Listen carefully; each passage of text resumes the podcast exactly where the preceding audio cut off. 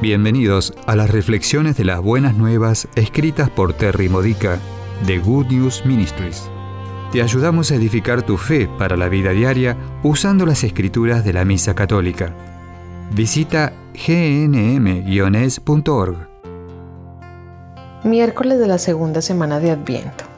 El tema de hoy es vivir en la luz para compartir la luz. Para dar a luz a Cristo, iluminar al mundo a nuestro alrededor con su luz, tenemos que permanecer en la luz de Cristo.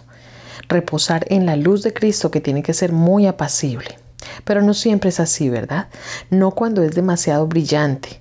Cuando Cristo nos revela un pecado que hemos estado cometiendo, nuestro primer impulso es cerrar los ojos. Entonces o salimos corriendo para alejarnos y escondernos, o luchamos, forcejeamos y nos retorcemos en sus brazos.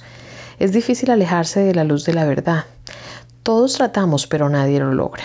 Bueno, por un momento podemos llegar a enmascarar la pureza de la luz de la verdad con colores de nuestra lección.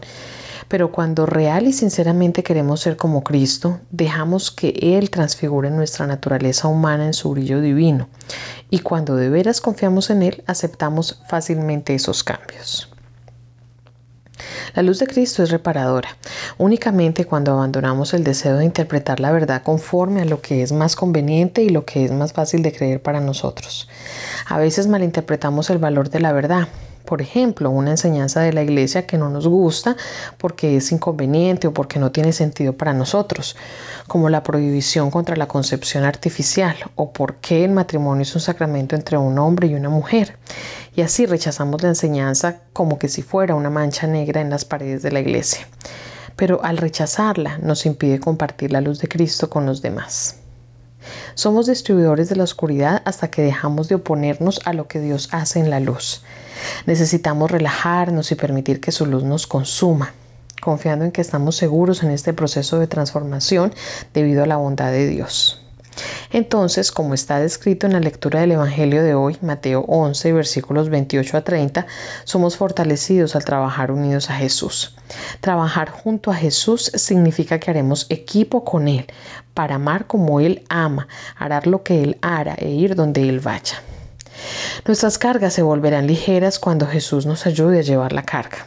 El mundo alrededor nuestro se volverá más brillante desde el momento en que Él nos lleva hacia una dirección diferente a la que íbamos, bajo el peso de la ira, la resistencia y la ilusión de que la vida tiene que ser fácil para ser buena.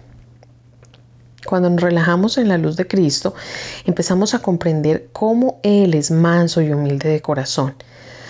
Ser manso significa ser fuerte en la verdad, sin forzar a nadie Jesús sabe cómo crear un ambiente en donde los demás desearán saber por qué creemos lo que creemos. Si no nos resistimos a lo que Él está haciendo, tratando de arrastrarlo en la dirección equivocada, su yugo es suave. En esta vida de estar unidos a Jesús, Él nos ayuda a trabajar duro. Él nos ejercita mientras pacientemente nos espera que aumentemos nuestra fuerza para seguir más lejos en la distribución de su luz.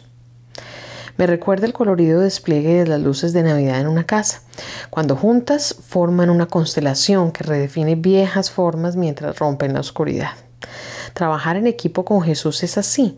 Redefinimos viejas formas y patrones en nuestra vida conforme a la luz de la verdad, mientras descansamos en la fortaleza del amor de Cristo y en su guía. Y así es como somos más efectivos en dar a luz a Jesús plenamente en el mundo. Esta ha sido una reflexión de las buenas nuevas de Good News Ministries, gnm-es.org. Si quieres conocer nuestro ministerio, visita hoy nuestra web. Encontrarás reflexiones para recibir por correo o mensaje de texto, retiros en línea, recursos de oración y mucho más para ayudarte a conocer el amor del Padre, para acercarte más a Cristo y ser lleno del Espíritu Santo. Visita hoy gnm-es.org.